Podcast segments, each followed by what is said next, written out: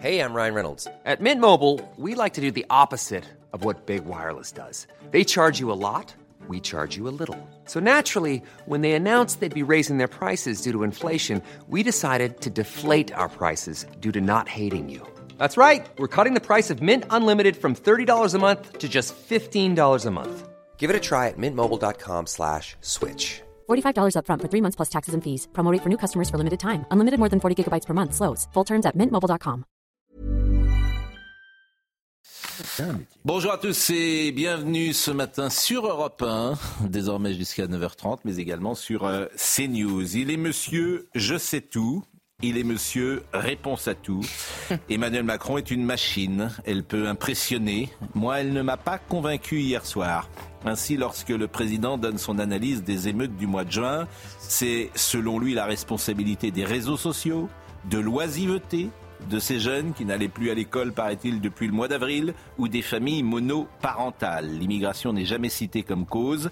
La haine de la France n'existe pas dans le monde merveilleux d'Emmanuel Macron. Il feint de comprendre la crise identitaire qui traverse le pays. Embrassons-nous Folleville, tout va bien. Le président ne m'a pas non plus convaincu sur la baisse de la natalité en France. Elle serait causée par l'infertilité. Mais cette infertilité ne frappe que les couples d'origine européenne. Pas un mot sur la dette, alors qu'on m'explique que c'est la chose la plus importante. Pas un mot sur l'immigration irrégulière qui explose sous ces quinquennats. Emmanuel Macron a tapé sur le Rassemblement national, c'est son exercice favori. Je n'ai pas entendu le sursaut, le grand rendez-vous annoncé. Il était hier soir en son fauteuil, tout empli de ses certitudes, manifestement content d'être là, pour expliquer au bon peuple que celui-ci ne comprend rien, n'a rien compris et que lui c'est tout. Il parle, on l'écoute, il adore ça. À 22h30, je suis allé me coucher. J'en avais assez entendu. Il est 9h. Chana Lousteau.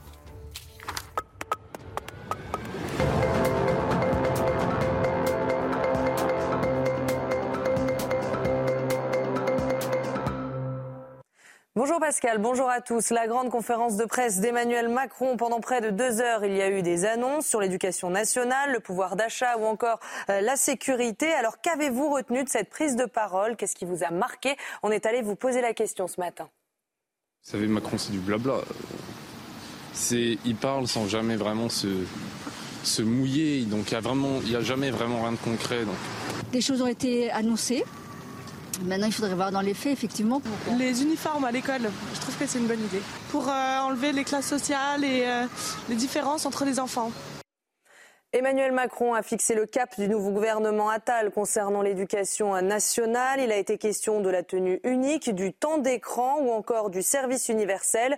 Et puis le chef de l'État s'est dit totalement favorable à l'apprentissage de la Marseillaise à l'école primaire. Sauf que selon le président du SNALC, Emmanuel Macron devrait lire le programme scolaire parce que c'est déjà le cas.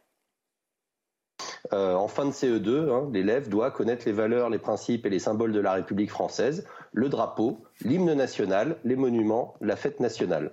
Avant de nous faire des annonces euh, extraordinaires sur le réarmement euh, civique, hein, euh, peut-être effectivement, hein, ça fait partie, à notre sens, de l'éducation civique, hein, c'est de connaître les programmes.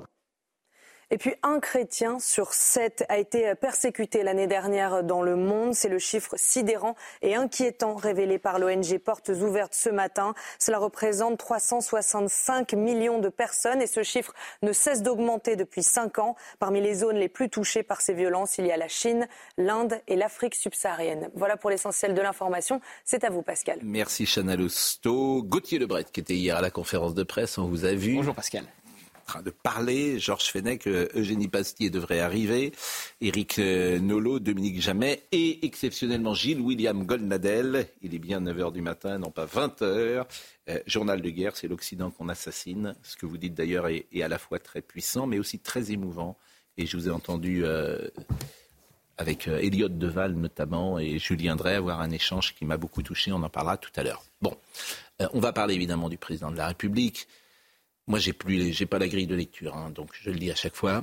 Euh, on m'annonce euh, qu'il va se passer des choses et il se passe jamais rien. Donc, euh, Vous savez que j'ai appris hier que le grand rendez-vous avec la Oui. nation, ça avait commencé avec la démission d'Elisabeth Borne. oui, donc, Donc en fait, c'est un feuilleton, démission d'Elisabeth Borne, nomination de Gabriel Attal, du reste du gouvernement, conférence de presse, les ministres délégués la semaine prochaine, le discours de politique générale de Gabriel Attal. je- alors, je vous annonce d'ailleurs que avant trois mois, il ne supportera plus Gabriel Attal. Pour une raison simple, il est meilleur que lui, Gabriel Attal. Il parle court, on comprend tout. Il est très fort. Et hier soir, c'est l'exact contraire de Gabriel Attal, si vous me permettez. Donc avant trois mois, entre les deux, ça ira plus. Parce qu'il va pas le supporter, en fait. Surtout hier soir, il va pas dire quoi, Gabriel Attal, la semaine prochaine à l'Assemblée? Tout a été dit euh, hier oui, mais c'est noyé, c'est-à-dire que, bon, bref. Peu importe. Et puis alors, en revanche, il, prend des slogans d'Éric Zemmour ou d'Éric Ciotti pour hmm. que la France reste la France. Et puis la phrase d'après, effectivement, il vous dit que sur les émeutes, il n'y a aucun hmm. lien avec euh, l'immigration. Il vous dit qu'il espère que le Conseil constitutionnel va censurer les points les plus à droite de la loi euh, immigration. Et il vous dit que les émeutes, c'est de la faute de Jean-Michel Blanquer et de la réforme du bac. Mais ça, c'était quand même. C'est une, une attitude. En fait, quand je dis, c'est pour ça que ce président est fascinant. C'est une machine intellectuelle, c'est incontestable. Il répond à tout, il sait tout et ça. très fort. Et en fait, on cherche ce qu'il a dit après qu'il a parlé. Hmm. C'est une phrase que je dis. Tiens, la cohérence en tout cas. Mais c'est invraisemblable. Il n'y a rien de. Alors, en revanche, on va en parler simplement. Je voulais, pour le coup, pour dire aussi que c'est un peu le bordel, pardonnez-moi, dans ce gouvernement. Hier, on nous dit qu'il n'y a pas deal, de deal dans la, dans la mairie de Paris. Première chose que fait ce matin Rachida Dati, c'est de présenter sa candidature. Donc, euh, moi, moi ces gens-là, je veux dire, il y a un moment, on en a marre, en Emmanuel Macron, il a quand il a dit qu'il n'y avait pas de deal, il a dit que vous n'êtes pas obligé de me croire. Effectivement. Et, ce matin, Rachida Dati, qu'on a plutôt trouvé euh, une bonne euh, nomination, qui, 48 heures. Qui, a vraiment surmandé. Là, elle trouve rien de mieux à dire que je me présente à la mairie de Paris.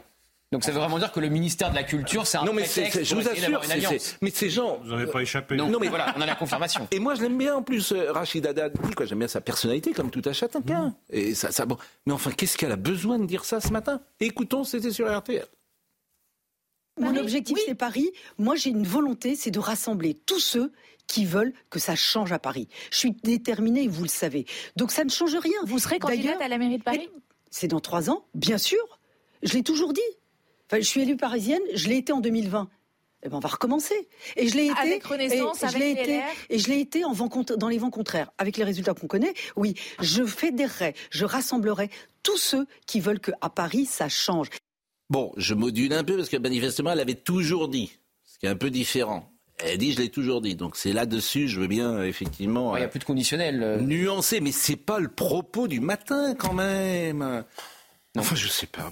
Surtout qu'on vient d'arriver dans un ministère avec des réformes à mener. Et je ne sais pas ce que vous en pensez. Ah, peut-être que c'est moi qui suis à, côté. Hein. L'Élysée Matignon doit être surpris ce matin quand même. Donc du coup, tout le monde va parler de ça toute la journée? Oui, c'est ça. c'est assez étrange. Donc c'est Madame Oudéa Castera qui explique que son fils Vincent est à l'école. C'est Madame Dati qui explique qu'elle est ministre. Madame Oudéa Castera qui a remis une pièce dans la machine encore ce matin en faisant une interview consacrée à ce sujet.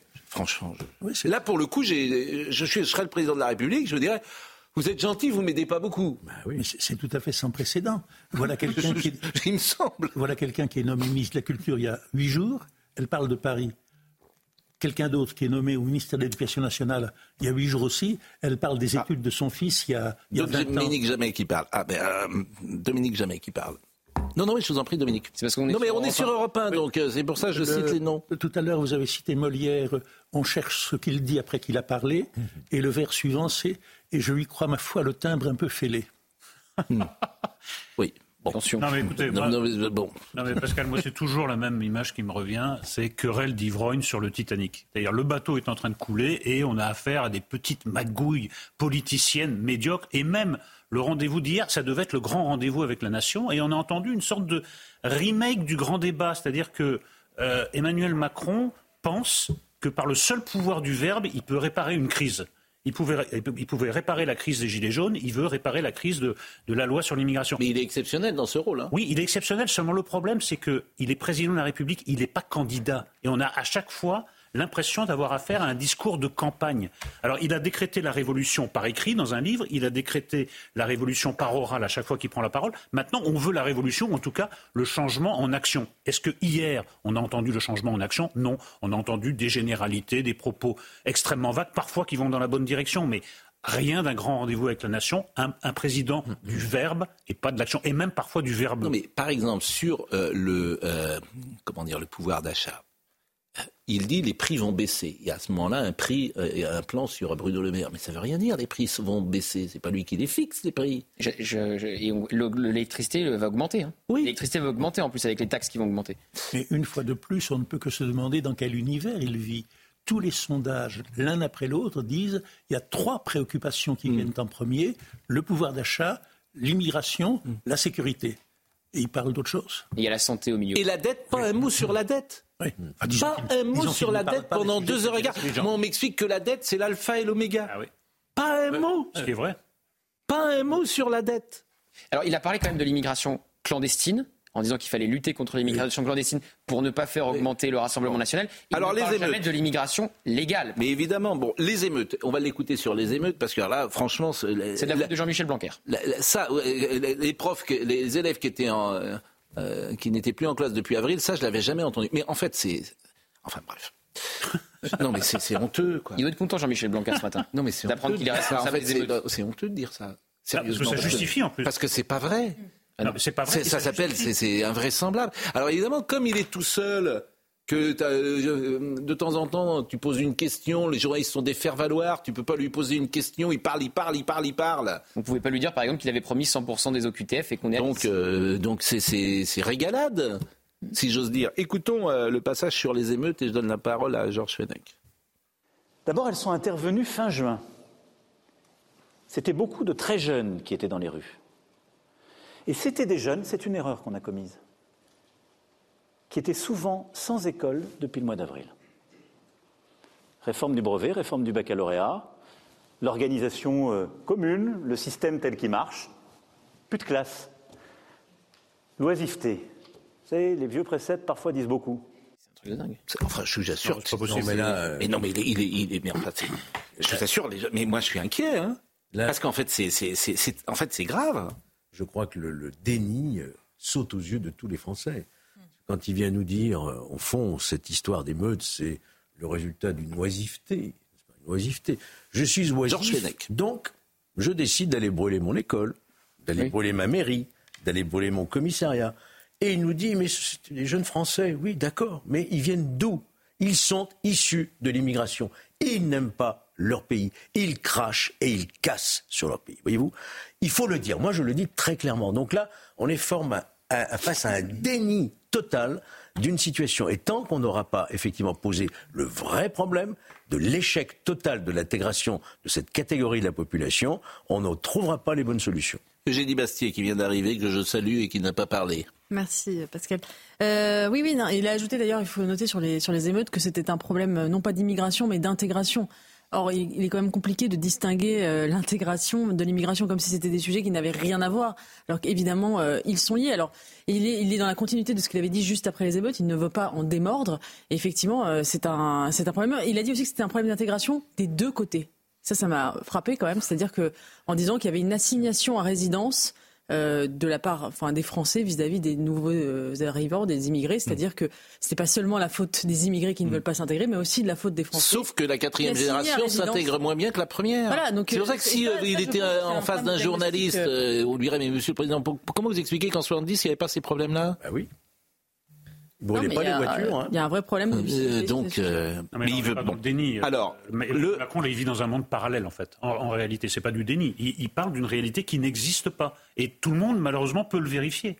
Donc moi, je- moi j'arrive pas à comprendre. Il, y a pas la- il y aura la contradiction du peuple. S'il n'y a pas la contradiction des journalistes, il y aura la contradiction du peuple qui bah, le ramènera à la réalité. mais- Ah oui, mais- mais- mais à commencer par le mois de juin. Le rassem- Alors le Rassemblement national, la seule chose, il, il met en parallèle euh, la France insoumise et le Rassemblement national qu'il Sur le renvoie, programme économique. qu'il renvoie, qu'il renvoie aux deux extrêmes. Mais en quoi Madame Le Pen est-elle une extrémiste aujourd'hui? Je, vous- je vous assure, je voudrais qu'on me l'explique. Oui, mais- Moi, je- j'adore changer d'avis.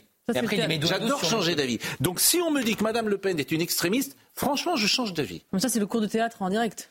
Donc, moi, je veux bien contester euh, je sais pas, son, Il a programme, etc. les- les mais je ne saisis pas en quoi. Mais personne, en fait, pense que la- Le Pen est une extrémiste en France, sauf Libération, sauf Mediapart et sauf, effectivement, Emmanuel Macron. C'est-à-dire qu'il Voilà. a remplacé la, vieille euh, rhétorique antifasciste qu'il récuse en disant euh, il ne veut pas qu'on dise que Marine Le Pen est d'extrême droite, mais il veut dire qu'elle est extrême entre, en général, c'est-à-dire c'est le chaos. C'est...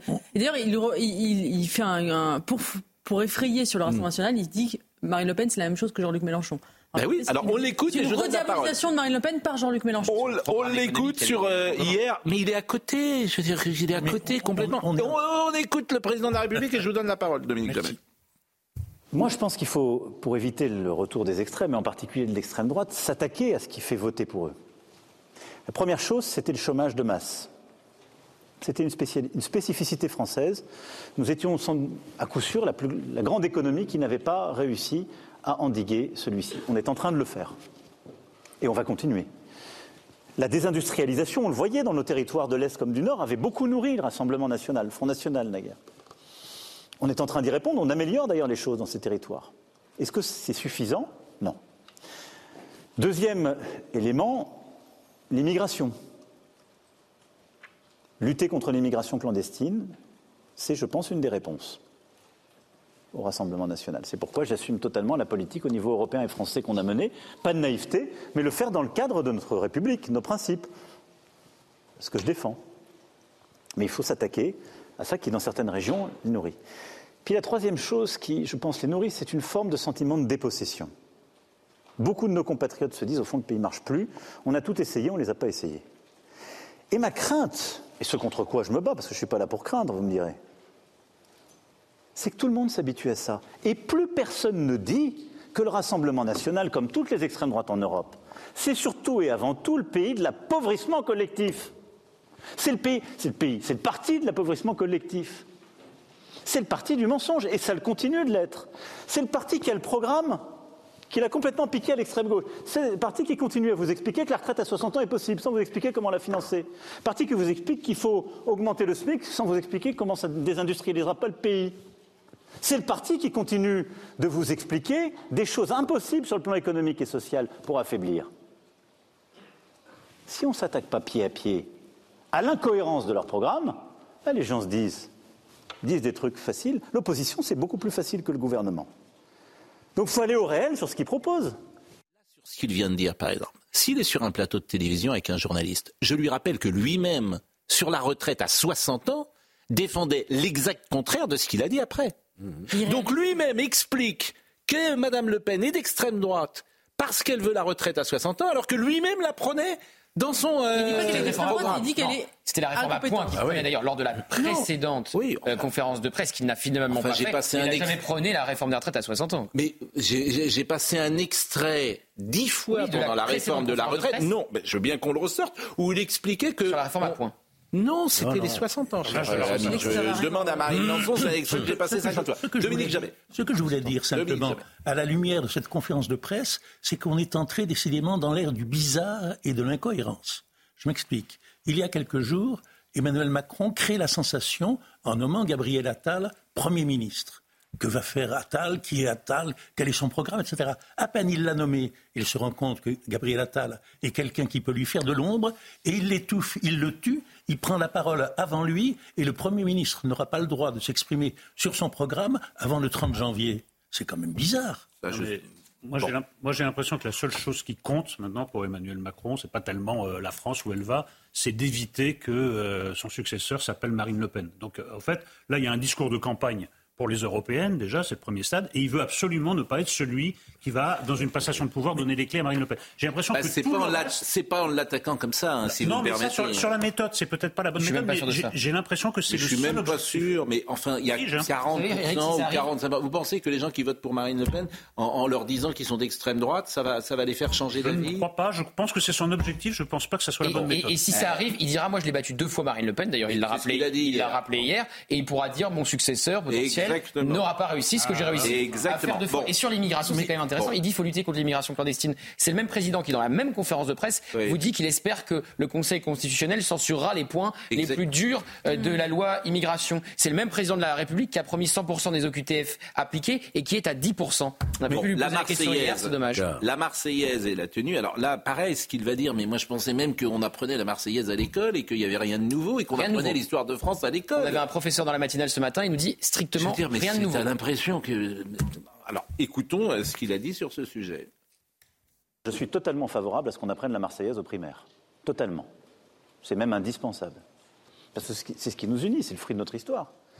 À ce qui est donc l'heure sanctuarisée, si je puis dire, de, dès la cinquième, d'instruction civique, avec un programme qui est redéfini et qui permet de bien mieux connaître à la fois l'histoire de notre nation, de notre République, de nos institutions et nos grands textes. Parce que c'est ce qui nous unit.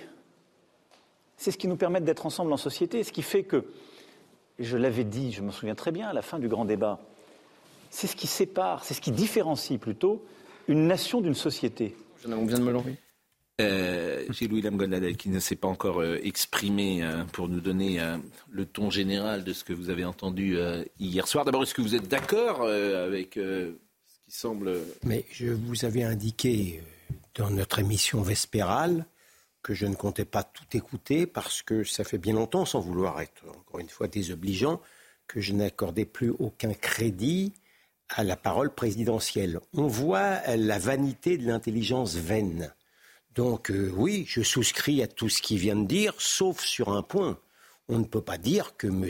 Macron ait renvoyé dos à dos ce qu'il appelle l'extrême droite et ce que j'appelle l'extrême gauche. Ça n'est pas vrai. Il a réservé sur le fond toutes les, toutes les flèches à Marine Le Pen. Il n'a rien dit sur le fond. Il aurait pu, par exemple, lorsqu'il parlait de l'hommage aux victimes du 7 octobre, euh, un peu stigmatiser l'attitude de M. Mélenchon et de ses sbires. Il n'en a rien fait. Donc ça n'est pas vrai. Il n'a pas renvoyé dos Vous à avez dos raison. les extrêmes. Il a été plus dur sur euh, ce qu'il appelle l'extrême droite. L'adversaire.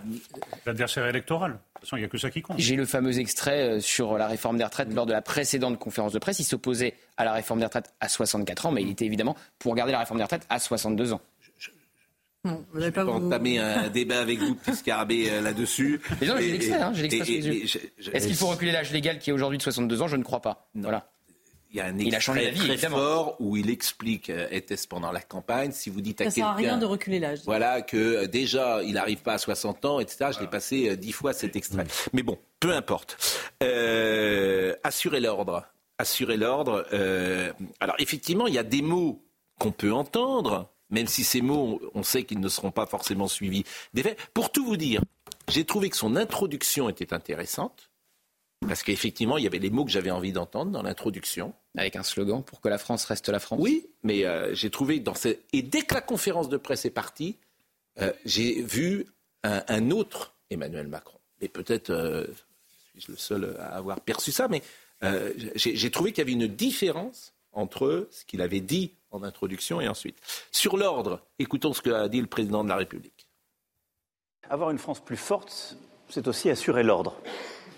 L'ordre en contrôlant mieux nos frontières, grâce aux textes que nous avons pu voter en France, comme ceux que nous avons votés au niveau européen, et la poursuite aussi de ce que nous avons renforcé ces dernières années. L'ordre en luttant contre les incivilités, grâce à un doublement de la présence policière dans nos rues. L'ordre en luttant contre la drogue qui ces dernières années se déploie pas simplement dans les grandes villes, mais dans des villes moyennes qui la connaissaient moins, parfois même dans des villages. Grâce à la multiplication des opérations place nette frappant les narcotrafiquants. L'ordre, en luttant aussi contre l'islam radical, en appliquant méthodiquement la loi que nous avons votée il y a maintenant un peu plus de deux ans, qui nous a permis de fermer des associations, des établissements qui ne respectaient pas les règles de la République, qui nous a, permettre de- nous a permis aussi de mettre fin depuis le 1er janvier au système des imams détachés. Nous tiendrons cette ligne de fermeté républicaine. Bon, bah, là, cette partie-là, moi, je n'ai rien à redire. Oui. Je l'ai trouvée vraiment excellente, même, disons-le. Pourquoi vous éprouvez cette sensation d'un d'un double président? Parce que quand on est aux grandes intentions, il est convaincant. Dès qu'on entre dans l'application, ça devient flou. Regardez ce qu'il ce raconte sur, sur l'ordre. Regardez ce qu'a été la loi sur l'immigration. Oui, On sur que ça a été. Et sur l'émeute, sur les Voilà. émeutes. C'est-à-dire que ce qu'il dit sur les émeutes est en contradiction avec ce qu'il dit dans le propos lim- Parce qu'il veut parler à tout le liminaire. monde en même temps. Mais je- je- c'est un président euh, des intentions et pas des actes. Ça peut pas, c'est pas possible. On est au milieu du deuxième quinquennat. Ce n'est plus possible. Euh, sur les écrans, alors là aussi c'est très étonnant. Tu as l'impression qu'il va faire la police des écrans dans les familles. Et c'est pas très concret surtout. Bah, euh, c'est impossible en fait. Écoutons ce qu'il a dit sur les écrans. Passer du temps devant un écran, ça a un impact sur le développement affectif, sensoriel, cognitif d'un enfant. Passer du temps devant un écran et accéder à l'information très jeune, sans avoir des repères, sans savoir comment hiérarchiser l'information, la classifier, avoir des bases, ça donne un rapport à la vérité, à la contre-vérité, qui est un vrai sujet pour nos démocraties. Ça revient d'ailleurs à ce que je disais sur le bon ordre, la manière d'apprendre l'histoire, l'instruction civique et autres. Et donc c'est un continent cognitif, affectif, de construction du savoir, qui est très important pour l'équilibre de nos enfants et de nos adolescents, et qui est très important aussi pour la solidité de nos démocraties. Parce que si on a des adolescents et des futurs citoyens dont le rapport à la vérité a été mal bâti, en tout cas construit, sur des réseaux sociaux où la différence entre la vérité et la contre-vérité n'était pas claire. Bonjour la génération des complotistes. Alors moi je voudrais dire une chose là-dessus parce que 100% des complotistes que je connais, moi personnellement, dans mon entourage, ils ont plus de 70 ans. C'est plutôt des personnes âgées qui. Non, mais c'est vrai, je, le dis, mais. Et, euh, façon qu'il a de, de, dire la jeunesse devient complotiste, je pense qu'il. Voilà, il veut pas jamais. De toute façon, il veut jamais toucher à son électorat qui est plutôt euh, les personnes âgées, mais il n'y a pas que les jeunes qui sont euh, complotistes et devant les écrans. Après, il a totalement raison sur les écrans et la jeunesse. Moi, je ne pense pas que ce soit le, problème principal, ce soit le complotisme, mais c'est tout simplement la, capacité de se concentrer, d'avoir de l'attention et d'assimiler du savoir ensuite à l'école, etc. Donc évidemment, moi je suis pour la restriction du temps d'écran, mais je ne vois pas comment concrètement on va pouvoir le faire dans les foyers. Par contre, à l'école, ce serait déjà une très bonne idée de chasser les écrans des écoles complètement et définitivement. Mais vous avez tellement raison. C'est-à-dire que s'il veut ça, il dit hier soir, il n'y a plus un écran qui rentre euh, à l'école. C'est-à-dire que les téléphones portables sont éteints. C'est déjà le cas, je crois, au, collège. Les téléphones portables sont éteints. Éteints. Oui. Hmm les met dans des boîtes à l'entrée du. Mais là, tu vas pas faire la police des familles, tu vas pas rentrer chez eux pour euh, surveiller. c'est un modèle à la chinoise, mais bon, je suis pas sûr qu'on ait envie. Bon. Euh, nous allons marquer une pause à 9h24. Nous allons saluer nos amis d'Europe 1 qui nous écoutent depuis 9h euh, et notamment l'excellent Thomas Hill que je salue. Bonjour Thomas. Et euh, nous allons euh, nous marquer une pause euh, et pour parler évidemment des réactions à l'intervention du président de la République. Et puis on pourra évoquer aussi la prise de parole de Madame Oudéa ce matin qui a songé à démissionner. Ces gens songent à démissionner, mais ils ne démissionnent jamais. Vous avez remarqué Aurélien Rousseau. Ce sont, des, ce sont des, des songeurs. À tout de suite. Somaya Labidi nous rappelle les titres, il est 9h31. Je n'aurais pas dû tenir ces propos-là et je n'aurais pas non plus dû nommer l'école littrée. Ce sont les mots d'Amélie Oudéa Castera sur France de ce matin. Empêtrée dans une polémique sur la scolarisation de ses enfants dans le privé, la ministre de l'Éducation euh, multiplie les excuses pour désamorcer la crise. Elle confie même avoir pensé à démissionner. Pour ceux qui ont douté encore, son objectif, c'est bel et bien Paris en 2026. Rachida Dati confirme ce matin sur les ondes de RTL qu'elle sera, je cite, euh, bien sûr candidate à la mairie de Paris dans trois ans et balayée d'un revers de main tout deal avec Emmanuel Macron sur le sujet. Sa nomination comme ministre de la Culture, c'est, je cite, un enjeu national, dit-elle. Et puis attention, verglas très présent sur le Grand Est, la Picardie et la Haute-Normandie. À Colmar, les rues se sont littéralement transformées en patinoire. La journée s'annonce donc difficile pour les automobilistes, mais aussi pour les piétons. Au total, 26 départements du Haut-Rhin au Finistère ont été placés en vigilance orange neige-verglas. Et nous débriefons évidemment la conférence de presse du président de la République hier soir. Il s'est exprimé sur Amélie Oudéa-Castera. Ensuite, la ministre a eu un propos public qui a été maladroit, elle s'en est excusée. Elle a bien fait. Je vais vous dire, j'ai plutôt de l'indulgence, parce qu'il m'est arrivé d'avoir des propos au tout début de mes responsabilités politiques qui avaient blessé tout particulièrement des femmes euh, dans une entreprise du Grand Ouest. Et, et quand on blesse, surtout sans s'en rendre compte, on a raison de s'excuser. Moi, je pense qu'il n'y a pas d'école qui tienne si on n'a pas tous nos enseignants avec nous. Ils font un travail remarquable. Alors on me dit que l'homme qui faisait la com de Madame Oudéa Castera était viré comme un chien, lui. Elle avait quelqu'un. Euh, c'est ça qui est terrible, c'est-à-dire que la ministre vire les gens. C'est formidable ce monde d'ailleurs. Donc elle, elle ne démissionne pas, mais celui qui, qui était l'homme de sa com, il a été viré. Communication, oui. Elle avait formidable. Au ministère des Sports, qui l'a suivi. toujours un lampiste, quoi. Qui l'a suivi, qui l'a suivi au moment où elle a pris ses fonctions au ministère de l'Éducation nationale et qui est accusé d'avoir écrit la première réponse à Mediapart dans cette cour d'école avec Gabriel Attal sur euh, là où elle cite Littré pour la première fois. Excusez-moi, mais la, communication était catastrophique. D'un bout à l'autre, là, il faut bien que, quelqu'un euh, en paye les conséquences. Et c'est lui qui l'a écrit. Bah, c'est lui qui, enfin, s'il est conseiller en com, c'est quand même lui qui. Et elle peut pas faire ça comme toute seule. Elle peut pas euh, imaginer de ne pas parler ça, de. Ça c'est vrai. Mais en, revanche, c'est vrai qu'une ministre. Enfin, c'est de la com, c'est une question. Tu peux pas répondre intelligemment en fait. Non mais ça c'est. Ah bah, il compte la seule réponse possible, ça aurait été la défense de la liberté scolaire. Et je dois dire qu'elle a rajouté une couche en disant à Libération qu'elle n'était pas catholique euh, pour justifier qu'elle avait mis ses enfants à stade. Comme si finalement la seule bonne raison de mettre ses enfants dans le privé, c'était de ne pas être catholique. Mais, mais elle a répondu en direct. Insulter le, public puis insulter le privé en disant qu'on met ses enfants sans être catholique et hmm. sans même faire semblant de l'être. Je trouve ça un petit peu abusé. Bah oui, mais- Après, je trouve que la presse de gauche est aussi. euh, Elle a été confirmée par le président de la euh, République hier. hein. Mais Comment Elle a été confirmée. Ah, vous trouvez. Ah bah oui, il a, il a reconnu Ah que oui. lui-même avait fait des erreurs de communication Ah avec oui, les oui, oui. illettrés des Ouais, vous Elle est maintenue dans son. Oui, on pouvait s'attendre. Pendant ce temps-là, la ministre, 24 C'est aussi une information 24, hier. hein, c'est bon, une elle fait de la gestion de crise au lieu de s'occuper des problèmes de l'éducation nationale. hein. Mais tout le monde sait que ça va être La très presse de gauche aussi se difficile. conduit dans cette affaire avec un acharnement dégoûtant, pardon. Exactement. La presse de gauche, euh, la manière dont Mediapart la poursuit de Savernik parce qu'il déteste Stanislas et que Stanislas pour eux c'est tout ce qu'ils détestent, c'est-à-dire le privé plus le catholicisme, la manière dont ils ont sorti le rapport euh, sur l'établissement, il y a aussi un acharnement qui est absolument détestable, Et, il faut le et dire. vous avez, euh, disons-le, une haine. Une haine, oui. Ils ont rallumé la, euh, la Ça, pour eux, c'est tout ce qu'ils détestent. Bien sûr, mais c'est une haine. Parce que Ces gens, d'abord, ils, ils l'école haïssent tout il n'y ce qui pas eu de rap- débat sur l'école alsacienne. Ils haïssent tout ce qui rappelle la France. Ouais. Voilà.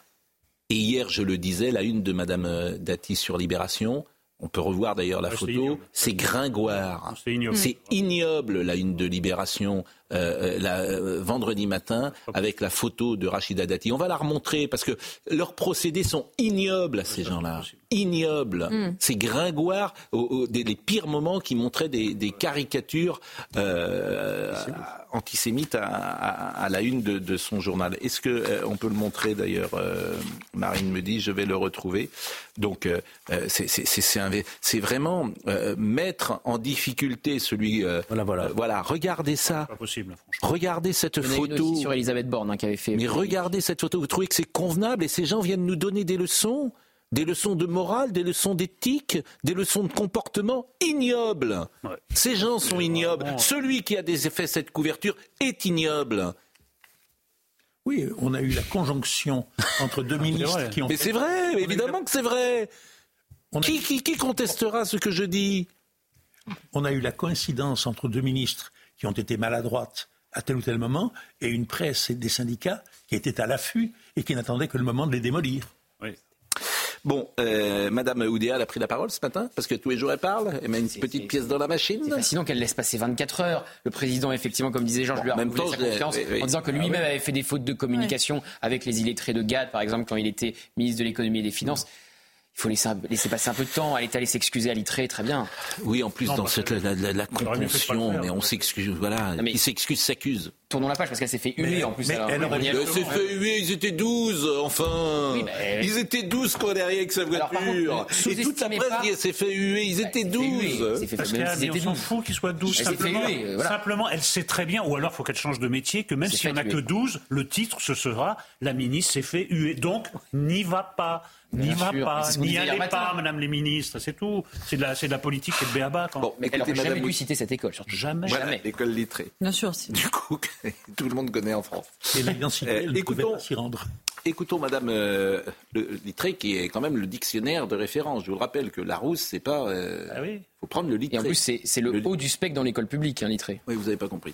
Mais Si, si, j'ai Littré- compris, mais je- je- Littré, c'est le vrai dictionnaire, le Littré. En combien de volumes, euh, Eric Ben, je sais pas, c'est sur votre table de chevet, c'est impressionnant. Hein. C'est le vrai Littré. Une C'est pour ça qu'il a un vocabulaire aussi riche. Petit scarabée, franchement. Vous avez fait- je vous ai vu hier, vous faisiez. un- On Bon. a échangé sur vous, justement. Écoutons euh, Madame Oudéa euh, qui s'est exprimée ce matin au 4V, je crois. Je les ai présentés à plusieurs reprises et euh, je les leur dois. Oui, je les ai, je les ai blessés, je les ai euh, heurtés et euh, je le regrette euh,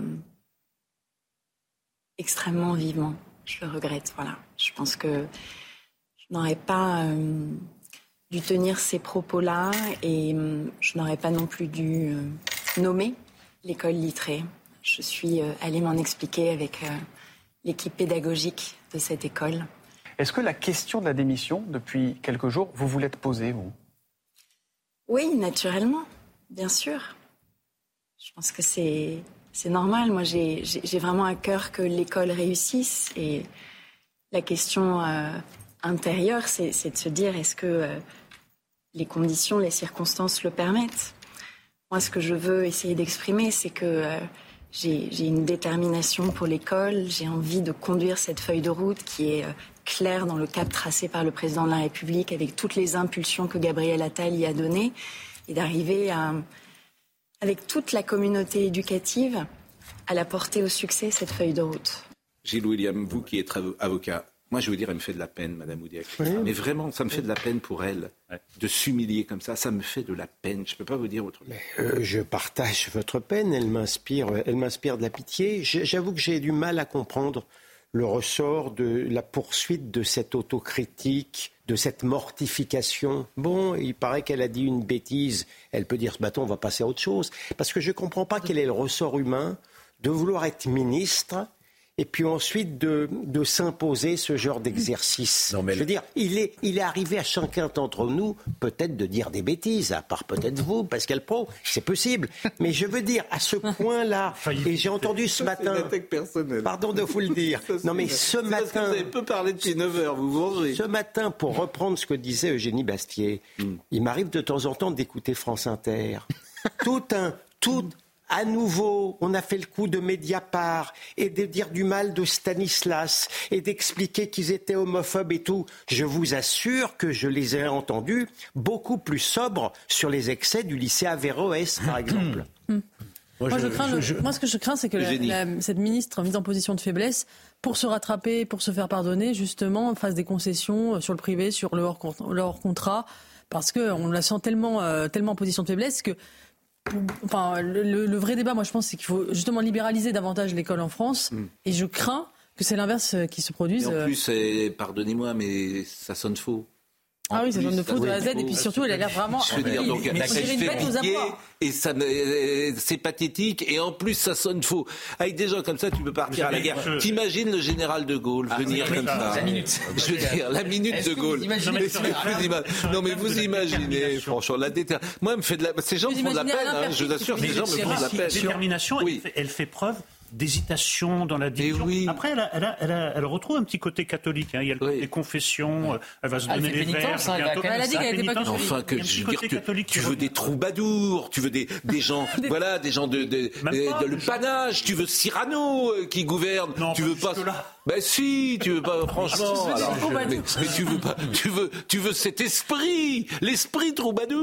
Mais, pas, pas, pas, pas, ça, ça, tu t'agenouilles devant, tu t'agenouilles devant Libération et Mediapart. C'est ça son caractère, pour ne pas avoir trois papiers. Parce Arrêtez. Que Libération et Mediapart qui pointent la difficulté dans laquelle elle est plongée mais, depuis le début de semaine. Oui, en, en, moi, en, en avant qu'elle a euh, failli démissionner, elle s'affaiblit encore un peu plus. C'est la phrase de Churchill sur le bien à l'origine. Elle croule sous le poids de l'énorme ministère qu'on lui a donné. Ah elle avait réussi au sport et aux Jeux Olympiques hmm. et elle était habituée à être plutôt bien traitée. Et là, elle est cueillie à froid. Elle ne s'y attendait absolument pas. Et elle va de capitulation en capitulation. Elle montre qu'elle est un peu tendre par rapport au rôle qui lui a été confié. Bon, un mot de Rachida Dati, parce que puisqu'on parle de, de, ces ministres qui sont en difficulté, Madame Dati était ce matin sur RTL, on l'a entendu tout à l'heure parler de Paris. Alors, peut-être Effectivement, vous trouvez qu'on a été un peu sévère sur Madame Dati Je vous le disais en aparté parce qu'on reproche souvent aux politiques de ne pas dire euh, ce qu'ils euh, pensent. On lui pose la question, je le suppose, sur si elle compte, si elle compte euh, se présenter à Paris. Elle est dans une alternative hum. diabolique, ou bien elle dit non, et puis on, lui reprochera dans quelques temps, ou bien elle dit oui, moi personnellement ça ne me choque pas et je vous ai trouvé effectivement un peu dur. On va parler de la fertilité, bien sûr, la fertilité qui ne touche que les couples européens. Ça, c'est une particularité, l'infertilité. Puisque... Oui, parce que, enfin, plus, parce que les femmes font des enfants de plus en plus tard. Oui. Alors, juste un petit mot de Rachida Dati qu'on peut peut-être écouter, euh, et c'est le deuxième passage que je voulais vous faire entendre ce matin, sa mise en examen. L'état de droit, c'est pour tous ceux qui n'ont rien d'autre que le, le droit et l'état de droit. Parce que sinon, c'est l'arbitraire. Moi, je crois à l'état de droit. Je suis très sereine. J'ai donné tous les éléments à la justice ils sont en possession de la justice. Je suis très sereine. Je ne confonds pas la justice et la rumeur. Et moi, je vais vous dire, ce qui me rassure, c'est que pour mes adversaires, ce soit le seul argument. Ça me rassure. Bon, là, elle a raison. La présomption d'innocence faut aller jusqu'au bout. Et puis, elle vous a répondu sur la trahison, puisque vous dites que c'est une traître. J'ai pas dit ce terme-là. C'est elle qui l'a dit. en dit simplement que. On l'écoute et je vous donne la parole. Ah bah, si je peux pas m'exprimer, Pascal, bah, c'est pas possible. Bah, euh, il faut d'abord qu'elle ait parlé pour que vous vous exprimiez. J'y arrive pas. Écoutons-le. Hmm. J'ai trahi mes convictions Non. Moi, je fais de la politique pour agir. J'ai un président de la République qui me dit on a une mission majeure de réduire les inégalités, de réduire les fractures. Et je fais quoi? Je fais ma chochotte? Eh ben non. Moi, je veux dire, on n'a qu'une vie. Moi, c'est pas un plan de carrière. Hein. Ça se saurait. C'est pas, c'est pas un sujet de notoriété, ça se saurait aussi. Moi, je me dis, et pourquoi pas? Georges Fenech. Non, la, la question, c'est est-ce que Rachida Dati pourra rester chef de l'opposition à l'hôtel de ville de Paris Elle est exclue des LR. La décision a été prise très rapidement par Ciotti et je le comprends, il est dans une logique. Donc je ne vois pas comment elle pourra se maintenir, même si elle a eu le soutien au début, on verra ce qu'il en sera plus tard, des élus qui restent maires d'arrondissement, comment pourra-t-elle se maintenir chef de l'opposition? Ça va être la difficulté. Pour le reste, pour ce qui concerne la présomption d'innocence, bien sûr, elle a raison. Hmm. Elle est présumée innocente, comme les autres le sont. La difficulté, ça va être de voir comment tout cela va se gérer lorsque viendra le temps des décisions. Bon, mais on en reparlera après les élections européennes. Par contre, il y a eu un revirement d'Emmanuel Macron sur la règle un ministre mis en examen reste ou démissionne du gouvernement. Maintenant, il entre au gouvernement. Donc, euh, en tout cas, la règle euh, PLM, ce qu'on appelle Paris, Lyon, oui, ça, c'est l'information. va changer. C'est quasiment la seule information d'hier soir. Information. La vraie information d'hier soir, mais on l'avait déjà. vous avez parfaitement raison. Sylvain Maillard porte cette loi au Parlement euh, depuis un moment. Et, et, ça va dans le calendrier, ça va être euh, ah bah, au printemps? Non, demandez pas trop quand même. D'accord. Il faut, il faut laisser quelques billes à Gabriel Attal la semaine prochaine pour son discours de politique générale. Le président a quasiment tout dit, donc il faut bien lui laisser les dates. Non, euh, euh, euh, oui. Bon. la fertilité, ou plus exactement l'infertilité. Alors ça, j'ai été très surpris de ça. Peut-être qu'il a raison, hein, pour le coup, le président de la République. Bon, écoutons ce qu'il a dit sur l'infertilité et ce qu'il imagine. Oui. La natalité baisse aussi parce que l'infertilité progresse. Et je parle là d'une forme de tabou du siècle. Mais les mœurs se changent, on fait des enfants de plus en plus tard. L'infertilité masculine comme féminine a beaucoup progressé ces dernières années et fait souffrir beaucoup de couples. Un grand plan de lutte contre ce fléau sera engagé pour permettre justement ce réarmement démographique. Oui, euh, c'est intéressant parce qu'Emmanuel Macron choisit euh, d'aborder le problème de la natalité, qui est un problème euh, évidemment majeur pour l'avenir de la France. On l'a vu avec les chiffres qui sont sortis hier. Il choisit de l'aborder sous l'angle de la fertilité, qui est un angle en fait assez individualiste, puisqu'il il fait en fait ça, dit que les couples voudraient avoir des enfants, mais ne pourraient pas en avoir. Or, ce qu'on constate, c'est aussi une, réduction de la volonté des couples d'en avoir pour d'un tas de raisons, des raisons culturelles, économiques, professionnelles, et le fait que les femmes et des enfants plus tard effectivement jouent, puisque on a beaucoup de femmes d'ailleurs qui jure de ne jamais avoir d'enfants, puis se réveille à 38, 39 ans, pour 40 ans, euh, en voulant des enfants et qui, qui, effectivement leur fertilité baisse, donc c'est de plus en plus compliqué. Euh, mais euh, pourquoi considérer que c'est un fait accompli, ne pas jouer là-dessus justement, en essayant de faire en sorte que les gens puissent avoir des enfants plus tôt, en essayant d'adapter le marché économique, en essayant de faire des logements moins chers, en essayant de construire des places de crèche, en essayant de faire une société plus accueillante pour l'enfant. Et je pense que l'angle de la fertilité est, est typiquement macroniste parce que c'est un angle qui fait peser la responsabilité sur les individus et pas sur la société, avec toujours cet individualisme ce sont des choix individuels, ce ne sont pas des choix collectifs. C'est très révélateur. il n'y a pas de ministère de la famille. Enfin, il y en avait un éphémère avec Laurent Berger qui a disparu dans le nouveau gouvernement. L'universalité Pour terminer, Exactement, bien sûr, ce serait le, la Pour terminer sur le chapitre français, je cite Madame Toraval, que vous connaissez, ah qui est la mère de Romans-sur-Isère, qui a dit on a entendu le prénom Naël, mais pas celui de Thomas. C'est vrai. Eh bien, ça en dit beaucoup également sur euh, cette euh, conférence euh, de presse hier, telle qu'elle a été dite. On a entendu les prénoms de Dominique Bernard et de Samuel Paty, mais pas dans la bouche du président, dans la bouche de Laurence Ferrari. Et le président n'a pas rebondi. Exactement. Mais même Laurence, qui a fait une intervention remarquable, manifestement, dans la salle, c'était. comment dire? Le président a fait un mot et ça a fait rire la hmm. salle. C'est-à-dire que oui, l'esprit de confraternité, vous savez, n'est pas universelle. Il lui a reproché d'avoir donné sa vision. Mais elle n'a pas donné sa vision, Laurent. Elle n'a pas donné sa vision, elle a posé la elle, elle a réveillé la salle surtout. Je veux dire, quand vous ah. entendez, pardonnez-moi, Benjamin Duhamel de, de, la maison d'en face poser une question sur Marine Le Pen et l'extrême droite, ah s'il lui donne pas sa vision non plus de ce qu'il pense précisément de Marine Le Pen et d'extrême droite, de, de simplement dire dans sa bouche qu'elle est d'extrême droite, c'est déjà, euh, comment dire, une vision qu'il euh, qu'il donne d'elle. Et tout le monde n'a pas le droit au même nombre de questions. Ah oui, effectivement, j'ai vu que la maison d'en face, Isabelle, c'est inversement proportionnel à l'audience qu'ils font, je crois. non? Je ne sais pas. Ce sera la phrase. non, non. Vous, poncturez cette partie. Non, mais pas à, toutes, mais pas à toutes les heures. Pas, bon, je les salue, ce sont des confrères, bien évidemment. Bon, euh, le 7 octobre, écoutez ce qu'a dit le président de la République, puisque euh, ça va nous permettre de faire la transition avec votre présence. La France a perdu 41 de ses enfants dans les attaques terroristes du 7 octobre dernier, ce qui fait de ces attaques l'acte terroriste le plus meurtrier depuis Nice.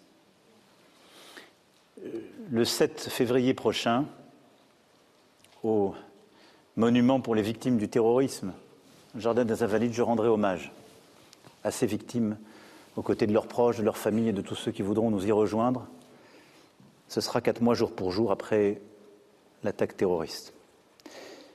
Nous avons libéré quatre otages, nous avons encore trois otages qui sont détenus. Et nous nous battons pied à pied avec euh, les autorités israéliennes, avec le Qatar qui a un rôle décisif en la matière, avec euh, aussi euh, plusieurs autres collègues pour les libérer. Je ne veux ici faire aucune annonce parce que ces matières sont toujours délicates et je pense aussi aux familles. Mais nous nous battons, nous ne lâcherons rien et j'espère que les prochains jours, prochaines semaines nous permettront d'obtenir leur libération. En tout cas, nous voulons tous les ramener chez nous. Est-ce que vous voyez une ligne directrice de la position d'Emmanuel Macron depuis le 7 octobre? Non. Non, euh, je, m'en suis plaint amèrement à plusieurs reprises, ici aussi. Simplement, dans son dernier état, à nouveau, le président de la République se souvient du Hamas. Il ne prononçait même plus le Hamas. Il reconnaît les massacres du Hamas. Il reconnaît même que la riposte israélienne euh, euh, vient de la responsabilité du Hamas. Et enfin, enfin, il annonce un hommage aux victimes françaises du Hamas, il parle des otages français. Dans son dernier état, je n'ai rien à redire à ce qu'il a dit hier. Vous restez évidemment avec nous. Journal de guerre, c'est l'Occident qu'on assassine. C'est chez Fayard. C'est un livre bouleversant, disons-le. Merci d'être avec nous, euh, Gilles William. Le public vraiment vous connaît. Euh, les téléspectateurs de CNews, vous êtes votre voix euh, est importante depuis le 7 octobre. Je sais que votre vie a changé, comme beaucoup de nos amis juifs en France et pas qu'en France, bien sûr, qu'il y a un avant et un après 7 octobre. On en parle après la pause. À tout de suite.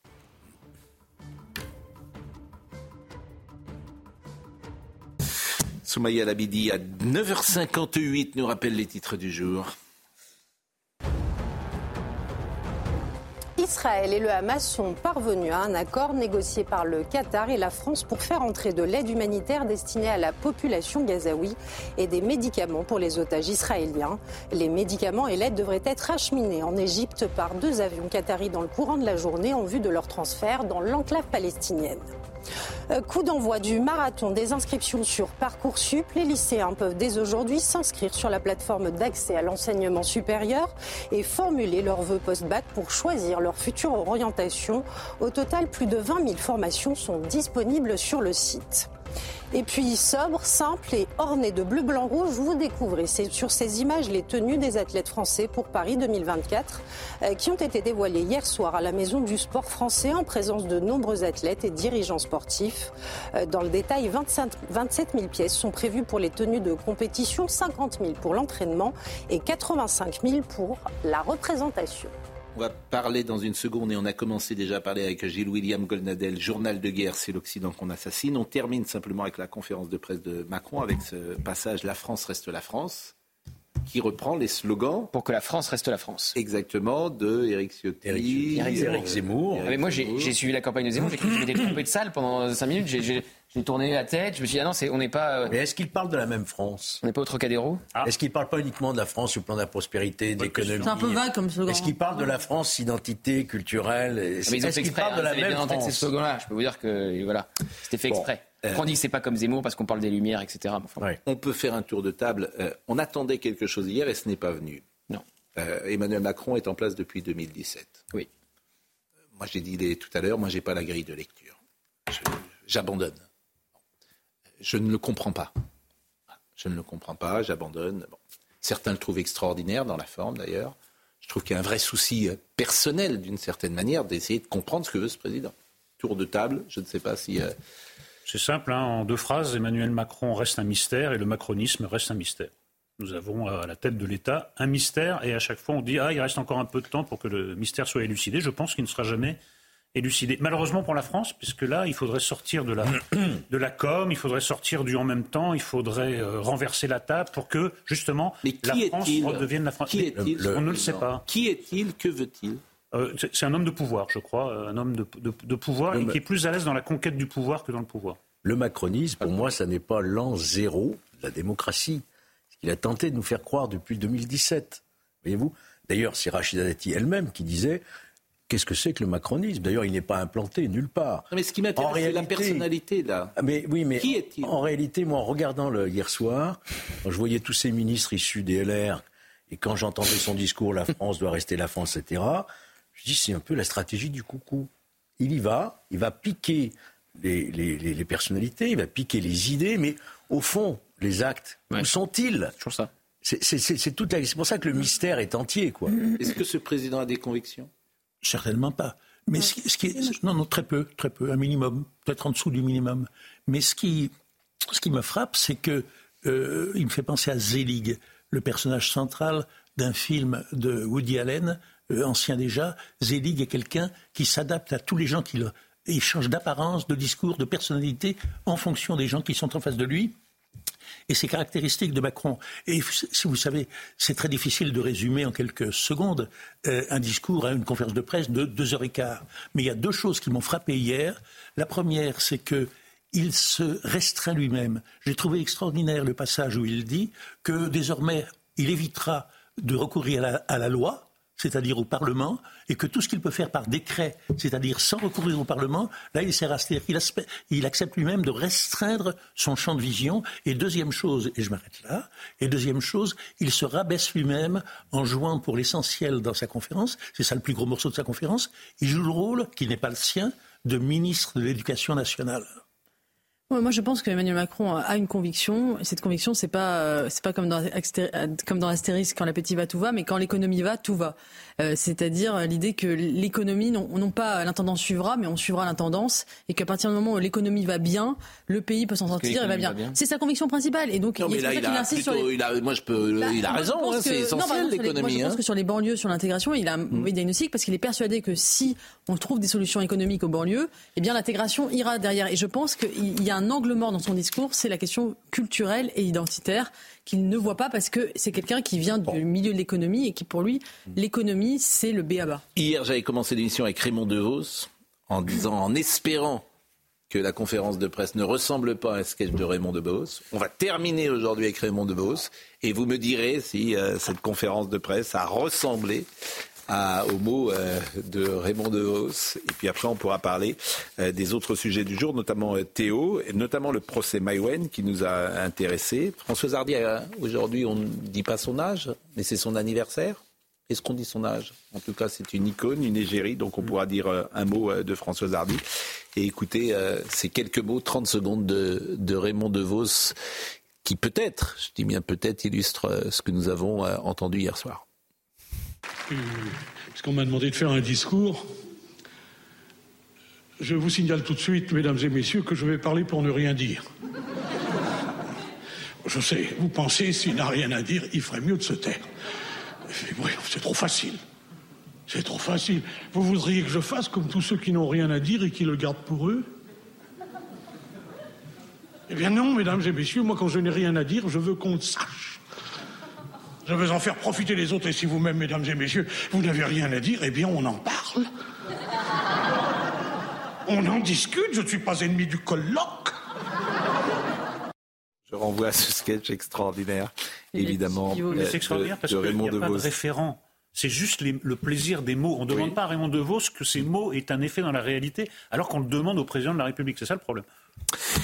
Journal de guerre, c'est l'Occident qu'on assassine. Euh, Gilles William Goldnadel. Pourquoi ce livre? Je devais rendre à Fayard euh, un, livre sur le wokisme. Et puis Isabelle Saporta, la patronne, m'a dit Tu devrais faire un livre de guerre. J'ai, j'ai pas hésité euh, une seconde. Parce que je vous dis franchement, sans ce livre et sans les émissions du soir, je sais pas comment j'aurais terminé, moi. C'est, un livre de combat au jour le jour, avec en commentant l'actualité ne, qu'on ne devinait pas. Donc je suis passé de la sidération à l'effroi, de l'effroi à la tristesse puis aux analyses politiques, puis à toutes mes obsessions. Assumer donc le, le destin d'Israël, le destin français que je considère comme mêlé dans mes analyses, mon obsession sur l'antisémitisme d'extrême gauche, mon obsession sur la vanité du pouvoir actuel, tout y passe. Et je, me, je, je aussi un petit peu d'humour salvateur au sens littéral du terme.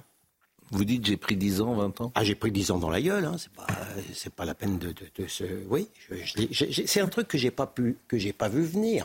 Moi qui, en franchement, je ne veux pas me vanter, mais en matière de pessimisme, euh, j'ai jamais trouvé mon maître. Eh bien, je dans mes pires cauchemars, je n'imaginais pas ce qui arriverait au peuple d'Israël, ce qui arriverait même en matière d'humiliation par rapport à la conception que je me faisais du sionisme et de la valeur refuge du peuple israélien, de la manière quand même dont certains en France ont réagi de manière ignoble, de la radicalisation de l'immigration et, du fait que vous avez 43% de la population musulmane sans qu'on dise rien qui approuve ce massacre où on découpe des bébés en morceaux. Ça, pardon, Dieu sait si je n'étais pas un chantre de l'immigration, mais je ne le prévoyais pas.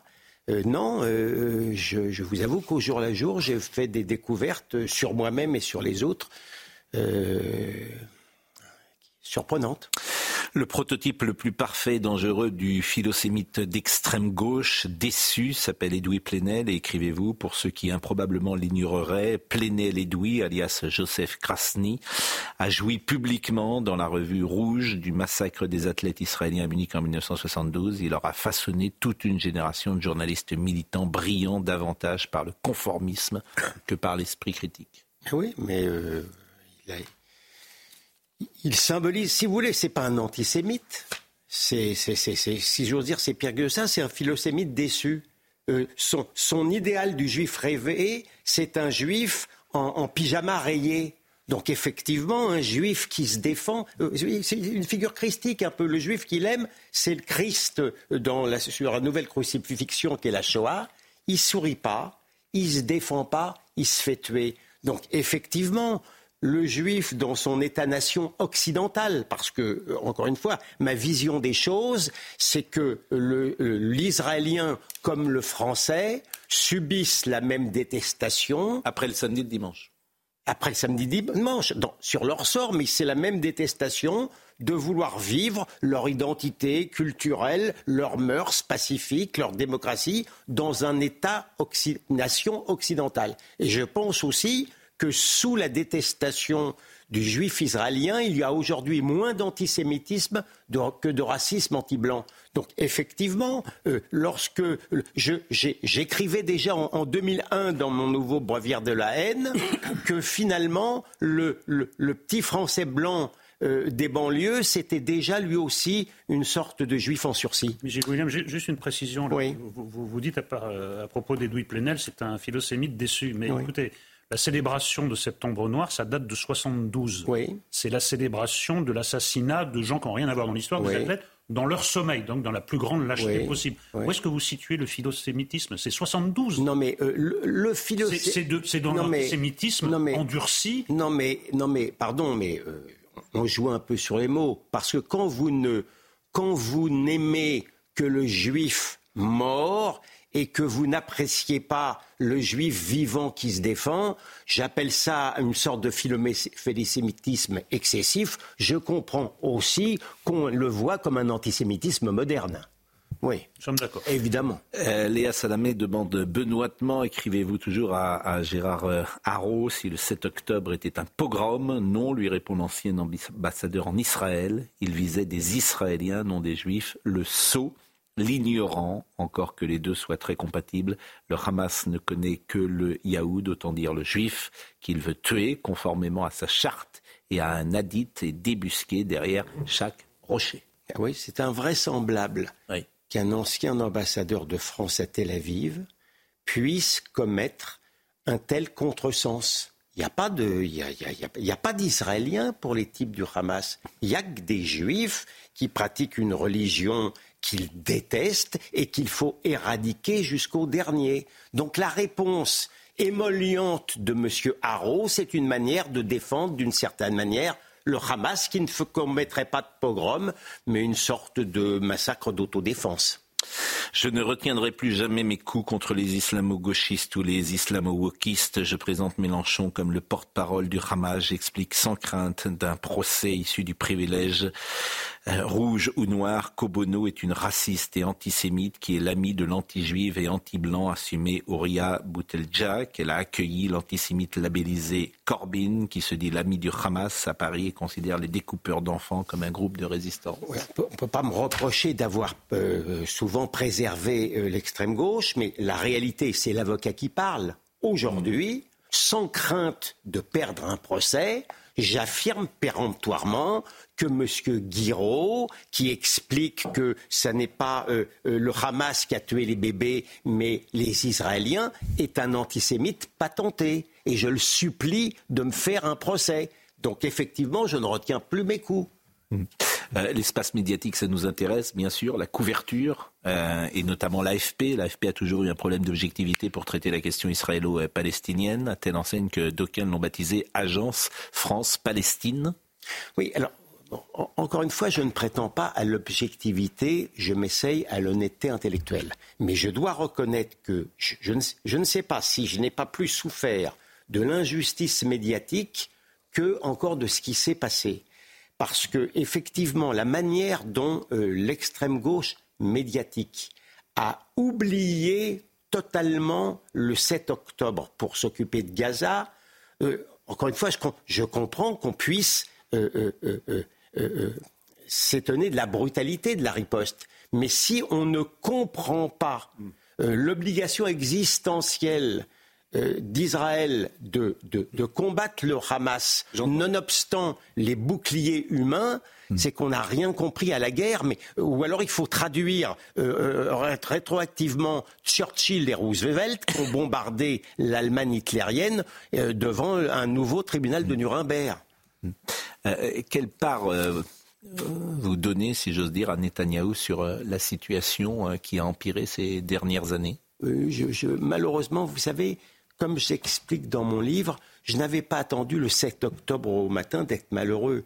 La situation du, peuple israélien dans ses divisions entre le, Tel Aviv, on va dire gay-friendly, et la Jérusalem austère, et l'opposition que je voyais, j'étais très sévère et très inquiet. Je prévoyais pas ça, mais je prévoyais, hmm. je savais qu'on n'allait pas vers le bien.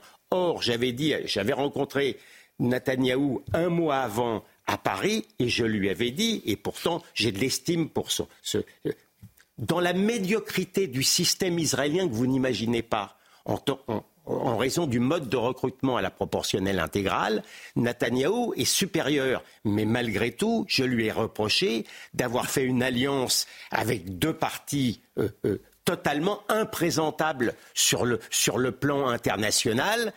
Et, euh, mais j'ai jamais vu un homme politique refuser le pouvoir. Mais croyez-moi, la médiocrité du personnel politique israélien qui pense à la défense de son petit parti plutôt que d'avoir un petit peu une vision d'Israël, où moi j'ai toujours été, pardon, je, pense que je suis plus à droite en France qu'en Israël. Euh, je pense que moi j'ai toujours été un partisan des deux États. Sauf que j'ai été désespéré par le fait que le camp d'en face, que ce soit le Hamas ou que ce soit l'autorité palestinienne, dénie complètement le droit à l'existence d'Israël. Donc j'avoue que je m'étais fait une raison. Il est faible, dites-vous, euh, de Netanyahou. Il dépend des Américains pour l'argent et les munitions. Il est affaibli dans son propre gouvernement de minables moralement et intellectuellement avec lesquels il s'était bouché, faute de mieux, compte tenu d'un système électoral, vous venez de le dire. Je lui ai dit quand je l'ai vu à Paris, il me fait pitié, je n'aimerais pas être à la place de Bibi. C'est vrai, il me fait pitié, mais... Bon, euh, si on veut se projeter, euh, si on veut imaginer l'avenir, vous parlez de deux États Est-ce que vous pensez que c'est encore une euh, solution? Je suis assez pessimiste parce que moi, partisan des deux États, c'est pas par grandeur d'âme. C'est que je préfère avoir un petit chez moi qu'un grand chez les autres. Hmm. Sauf que lorsque vous parlez à, certains Israéliens qui ne sont pas non plus contre un partage territorial, avec évidemment des frontières viables, ils vous disent d'accord, mais ils vont nous construire des souterrains comme ils ont construit à Gaza. Hmm. Donc, pardon. Donc c'est impossible. Pardon C'est que c'est impossible. malheureusement. Tous les Gazaouis, est-ce que euh, tous les Gazaouis ne sont pas derrière le Hamas? Oh, il y a une grande partie de la, il y a une grande partie de la population gazaoui qui a été élevée à la haine qui est favorable au Hamas, mais il y a aussi une partie. Mais ce qui se passe aujourd'hui, oui, on, parle de 20 000, 25 000 morts? Non, mais il est certain, je franchement, les évaluations hmm. du Hamas ne me demandent euh, qu'on explique comme si c'était le journal officiel tous les jours, ne me demandez pas de, de, de, de, les confirmer. Mais en tous les cas, il est certain qu'il y, y, a beaucoup de morts, d'accord? Il est possible que la population de, Je sais, nous savons qu'il y a une partie de la population de Gaza qui en veut beaucoup au Hamas de les avoir mis dans cette situation. Mais il existe, la vérité m'oblige à vous dire sans grand plaisir qu'il existe un irrédentisme dans le mouvement national palestinien qui, malheureusement, m'empêche d'avoir un optimisme même pour l'avenir.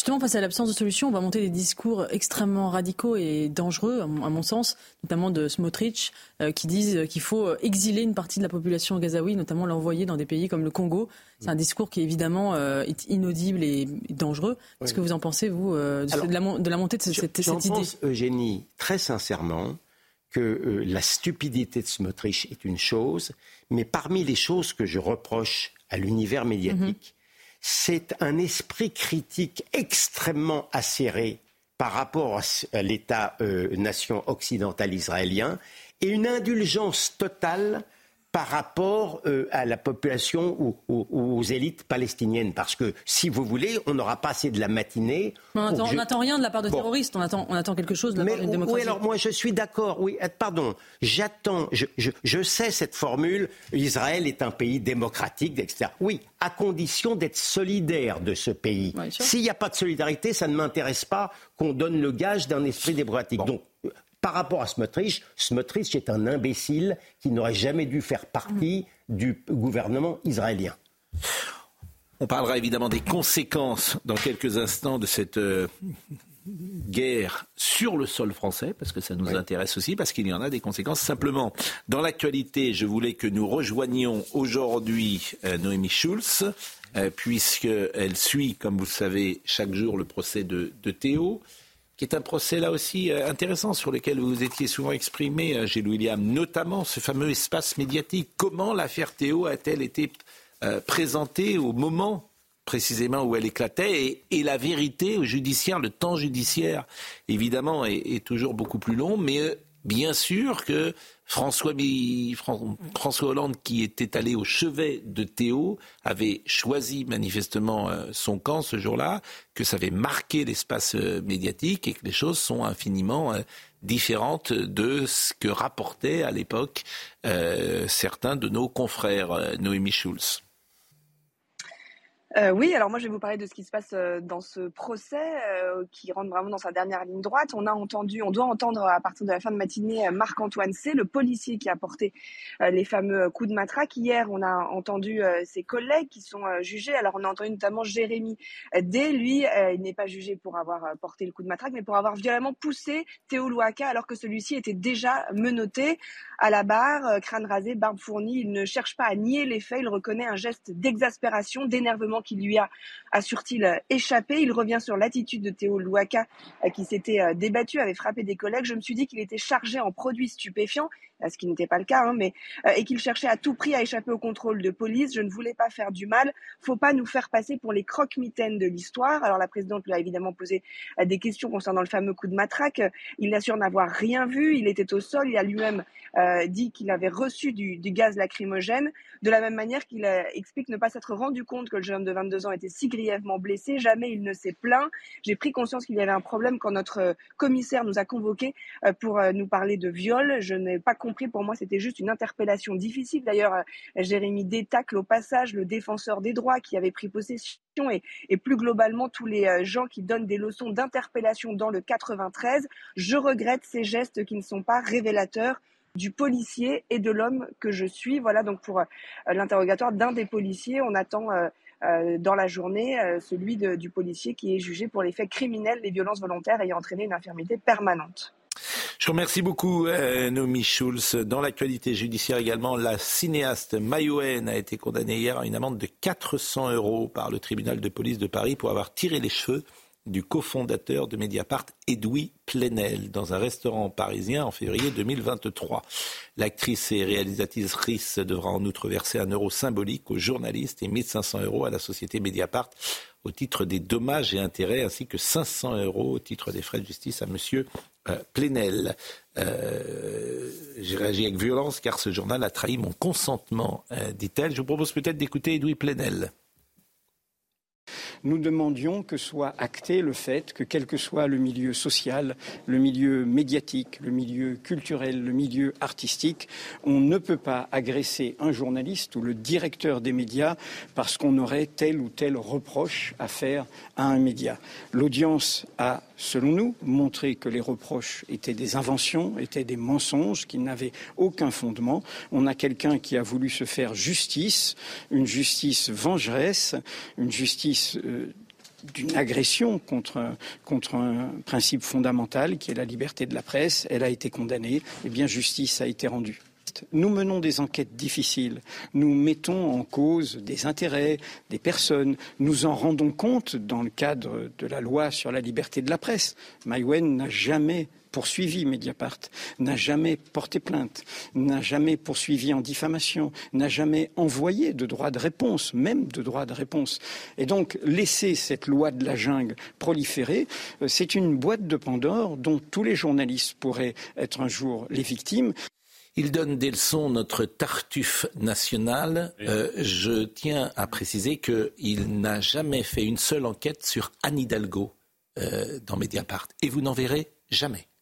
Non, mais il y a deux choses. Il s'est jamais excusé. Pour une raison simple, sa euh, fille travaille avec, à la mairie de Paris. Ah. Donc vous ne verrez jamais une enquête mais... d'Edoui Plenel sur la mairie de Paris. Sur Tahitita, jamais vous ne verrez rien de notre Tartuffe Après, il y, a deux, il y a deux choses dans son intervention. On ne peut pas approuver l'agression d'un journaliste sous prétexte qu'on n'a pas, pas aimé un article. Ça, voilà. Après, évidemment, l'évangile que nous dévide euh, M. Plenel, c'est de trop, parce qu'il se donne des airs de vertu qui n'illustrent pas beaucoup euh, dans sa pratique journalistique. Voilà. Sinon, sur le fond de l'affaire, écoutez, il faut sévir, parce que... Je rappelle les faits. Hein, ils se sont déroulés le 22 février 2023. Louis Plenel était attablé dans un restaurant du 12e arrondissement lorsque l'actrice, qui était assise à une autre table, s'est dirigée vers lui. Maïwen, devant tes poings, a donc tiré les cheveux du journaliste, puis mimé un crachat sur son visage. Choqué, la victime avait porté plainte euh, début mars. Euh, écoutons Maïwen. Eh bien, je suis contente d'avoir pu enfin m'exprimer. Oui. Voilà, parce que j'ai jamais pu le faire, puisque M. Plenel n'a jamais voulu s'expliquer avec moi. Donc euh, il a fallu qu'il porte plainte pour que je puisse exprimer mon geste. Je suis toujours la victime dans l'histoire. Ils ont publié une pièce confidentielle, ils n'avaient pas à le faire. C'est tout. Voilà. du journalisme. Vous appelez ça comment alors Travail de voleur. Voilà, je n'ai pas consenti. Ils ont publié quelque chose dont je n'ai jamais consenti. Voilà. Vous en voulez encore aussi à la justice et... Euh, oui, absolument. Vous l'avez dit, vous avez l'impression d'avoir été euh, violé Trahi plusieurs fois, oui, par la justice, par, euh, par la parole de Mediapart. Merci, Merci Maïwen a du talent, elle a fait des films absolument magnifiques. C'est l'esprit mousquetaire, c'est l'esprit. Euh, voilà. J'espère juste. Non, c'est l'esprit mousquetaire, il y a un moment. Moi, j'espère juste que Edu Plenel et Mediapart, qui, qui dépeignent dans leur journal les femmes comme des petites choses, qui sont victimes d'agressions, qui sont les victimes, la proie des hommes, lui qui a porté plainte contre une femme qui l'a agressée, va peut-être changer d'avis sur la nature des femmes et se dire qu'elles ne sont pas que des victimes et qu'elles peuvent être aussi euh, des agresseuses. Et peut-être que ça pourrait changer la ligne de Mediapart euh, qui est néo-féministe, puisqu'il prouve lui-même, en portant plainte contre une femme qui l'a agressé que les choses sont beaucoup plus complexes dans la vie. Oui, oui ce sera la première fois que Mediapart s'indigne de la démonstration de force d'une femme outragée. C'était euh, la défense de Luc Besson, vous vous souvenez? Oui. ce que ça m'a rappelé, toute proportion gardée, une, une certaine Henriette Caillot, ça vous dit? Oui. Qui, avait été tué, le directeur du Figaro, Gaston Calmette, parce qu'il avait publié des articles contre son ministre de Marie de l'époque. Elle avait revolverisé le directeur du Figaro. Et vous savez comment ça s'est terminé Acquitté. Un, Acquitté. un acquittement. Acquittement, absolument. La justice patriarcale. Il y a, en 1914, c'était. Le, 13. Le, le Figaro, la, veille de la guerre. La campagne contre Caillot avait commencé en 1813 et le Figaro avait publié des lettres intimes de Caillot à sa maîtresse. Ça, ça m'a fait penser à ça. Sa femme. Et de bons avocats avaient fait. J'aurais pu la quitter Maïwen, franchement. Oh oui. On aura une pensée aujourd'hui, bien sûr, pour Françoise Hardy. Étant donné mon mauvais état de santé, si je dois passer de l'autre côté en 2024, j'aimerais, comme tout le monde, que ce soit rapide et pas trop douloureux, même si la douleur de la séparation d'avec mon fils et son père sera infini. C'est dans le Parisien aujourd'hui qu'il y a encore des pays arriérés et barbares au point d'empêcher les femmes de faire des études, de les obliger à porter le niqab ou la burqa et de les emprisonner ou exécuter quand elles refusent de porter le voile est insupportable, a dit également euh, Françoise Hardy. J'apprécie Emmanuel Macron, mais je constate qu'il est trop difficile, voire impossible, de diminuer l'énorme endettement français. On n'en a pas parlé comme ça hier. C'est quand même extraordinaire. Je vous assure, c'est, on se pince. Il n'y a que Françoise Hardy qui parle de la dette. Oui, 3 milliards de dettes l'énorme endettement français commencé par François Mitterrand qui avait vidé les caisses de l'État en deux ans. Mm. Je suis pour la légalisation de l'euthanasie depuis très longtemps et 70% des Français euh, la souhaitent. En ce qui me concerne, j'espère pouvoir euh, m'en passer, mais je pourrais y recourir si mon état devenait encore plus insupportable qu'il n'est déjà. C'est une loi qui va arriver on attend le calendrier. On attend euh, le calendrier. On avait Catherine Vautrin sur notre antenne ce matin, ministre euh, de la Santé, pour sa première interview depuis sa prise de fonction. Par le passé, quand elle n'était pas ministre, elle avait eu euh, des positions pas très favorables à la loi qu'elle s'apprête à défendre. Et je rappelle en plus que l'un de ses prédécesseurs, François Braun, a été sorti du gouvernement parce qu'il était opposé à la loi sur la fin de vie. Donc acte, elle va porter le texte, très bien. On attend un calendrier précis qu'on n'a pas eu hier. Est-ce que ça s'appliquera avant la fin de l'année 2024 c'est pas certain. Je remarque qu'Emmanuel Macron est assez évasif sur ce sujet, puisqu'il a consacré, je crois, euh, trois mots euh, à la question de la fin de vie de façon allusive hier, alors que c'est un des principaux euh, projets du gouvernement à, l'heure actuelle. Est-ce que c'est parce qu'il veut délayer encore, encore cette annonce? Euh, personnellement, moi, je l'espère, mais euh, parce que je pense que c'est une mauvaise idée que cette loi sur la fin de vie, alors même que les soins palliatifs ne sont pas développés dans notre pays. Il a, il a proposé aussi de découpler la loi sur les soins palliatifs de celle de la fin de vie. À mon avis, ça va dans le bon sens parce qu'il faut séparer les deux sujets. Depuis que les radiothérapies m'ont brûlé les glandes salivaires, dit-elle, empêché de respirer normalement, dérégler le système digestif, etc., je ne peux plus fêter quoi que ce soit avec euh, qui que ce soit. On aura une pensée, bien sûr, pour euh, Françoise. Vous voyez, c'est le, contrepoint de ce que vient de dire euh, mm. Eugénie. Moi, je trouve c'est un sujet extraordinairement délicat parce qu'on demande à la société de juger le ressenti de quelqu'un qui décide que la vie ne vaut plus le coup. Mm. Et moi, j'évite parce que comme c'est un sujet métaphysique extrêmement voilà mais je suis avec ça, hein. il y a peut-être le plus important de tous. Mais la loi ne pourra jamais régler tous, les, cas particuliers. J'entends bien, mais moi je, voudrais que la loi quand même mm. s'y intéresse parce qu'il y a trop de cas comme celui de François Hardy. Mais développons d'abord les soins palliatifs. Il en manque énormément. Écoutons quand même la parole de, personnes qui lucidement sont dans cet état et ne souhaitent pas prolonger cet état. Je crois que c'est important aussi. Je pense que vous avez parfaitement raison.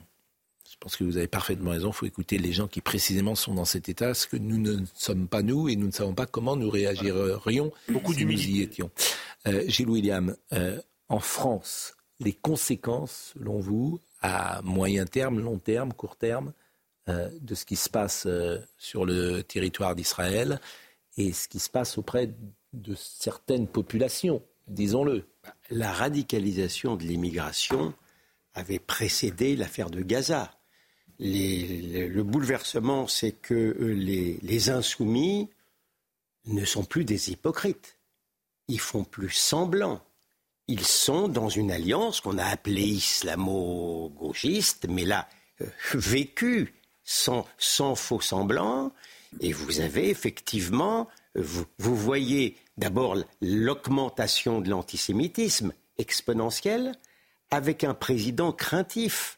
Ce président, quand même, ça fait partie de, ne s'est pas rendu à expliquer en terre helvétique qu'il ne s'était pas rendu à la marche contre l'antisémitisme pour préserver l'utilité nationale et pour ne pas offenser les musulmans. Ça veut dire ce que ça veut dire, ce qu'ils pensent de, de, ce que pense une partie des musulmans et de la crainte. Alors, pardon, je, je pense que là, il y a une dérive totale parce que, dans les bons lieux, on a pris conscience de, de son pouvoir. Soumaya Labidi euh, nous rappelle les titres à 10h30 et j'ai une surprise pour Dominique Jamais.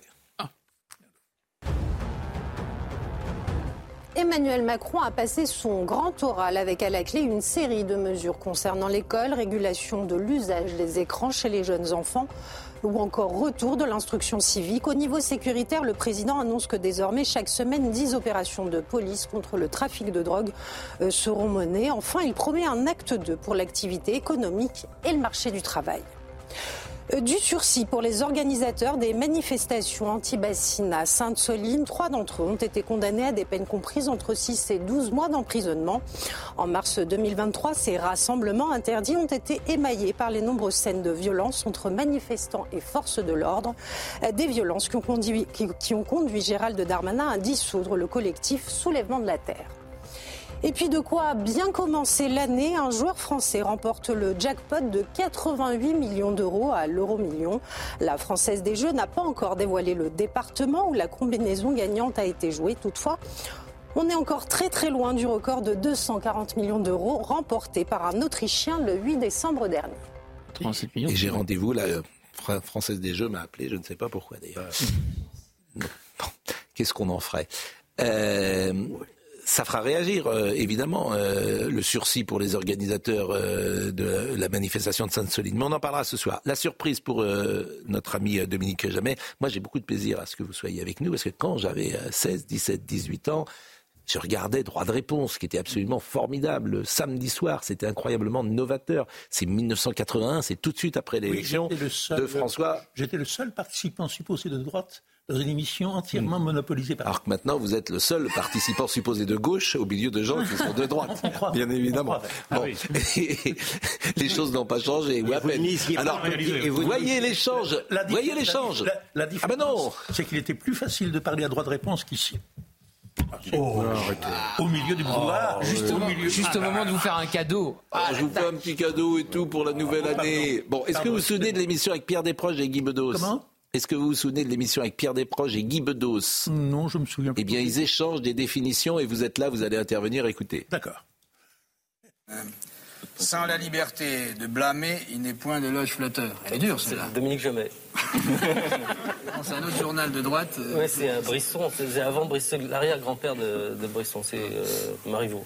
Non, ça- c'est pas de Robert Hersan non plus. Ouais, Robert Hersan. C'est C'est dans le bar... ben oui, c'est Barbier machin. C'est dans le Barbier machin. Voilà. je suis Non, c'est dans le mariage de Figaro. Oui, mais c'est pareil, c'est dans Figaro. Ah oui, il a, il a écrit deux pièces Façon, euh, avec oui. le même personnage. C'est un livre de droite. On, le connaît, on la connaissait, Non, non. Il était plutôt de gauche au Beaumarchais. Oui, mais il a été repris. Petit faisait du commerce d'armes, tu sais aussi. Oui, monsieur. Non, mais à cette époque-là, on ne s'occupait pas encore d'étiquette avec ce soin. On disait pas Beaumarchais de droite, Beaumarchais de gauche. C'est Dominique On disait, Jamais qui a il est pris la drôle. parole. On disait il est bon. On disait pas il est de droite. Ça, c'est vrai, Il est de gauche. Mais enfin, c'était une époque. Vous dites ça parce que vous êtes drôle de droite. Non, c'était parce que c'était c'est parce que c'était une époque. C'était une époque de liberté. Il ne suffit pas d'être heureux, encore faut-il que les autres soient malheureux. Ça, c'est bien, ce. Ça, tu Jules. Renard, imbécile. Oui, bah, oui, Ah, c'est quand même. Quand même. Ouais, c'est Tu veux une pêche Et plus le maître est con, plus le chien est fidèle. C'est toi, c'est Non, ah non, je ne me le remettrai pas. Allez-y. C'est Frédéric Dard.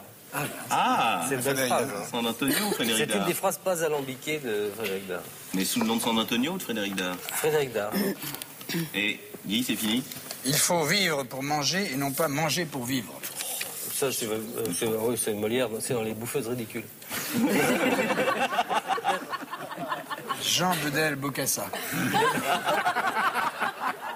Dans un ouvrage qui s'appelait Miam Miam, préfacé par Giscard d'Estaing. Dernière La dernière, oui, tiens-toi bien. Qui a dit Non seulement Jésus-Christ était fils de Dieu, mais il était d'excellente famille du côté de sa mère. Qui a été le premier hein Moi, je vais te baiser, c'est Saint-Augustin. Non. Non.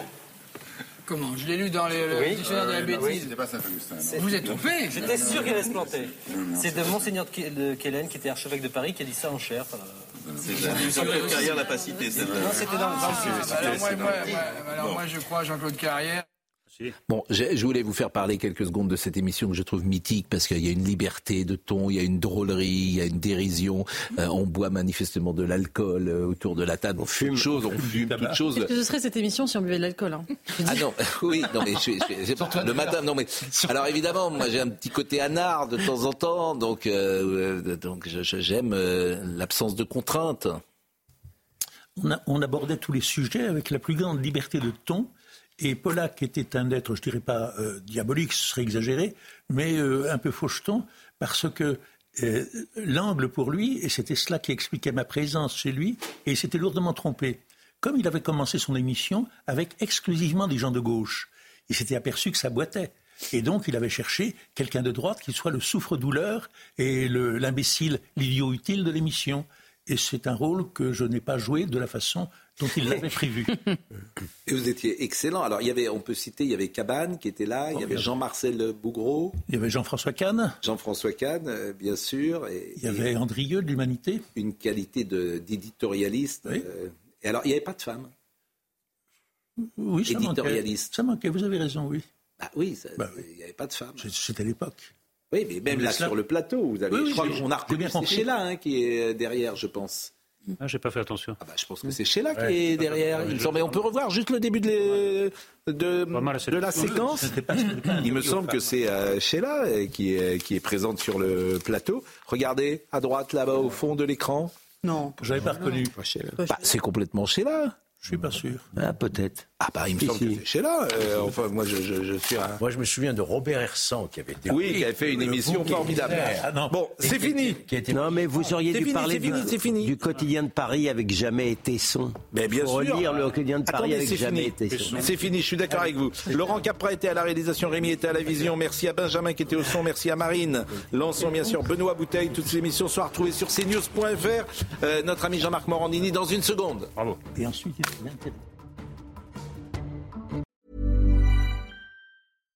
Hi, I'm Daniel, founder of Pretty Litter. Cats and cat owners deserve better than any old fashioned litter. That's why I teamed up with scientists and veterinarians to create Pretty Litter. Its innovative crystal formula has superior odor control and weighs up to 80% less than clay litter.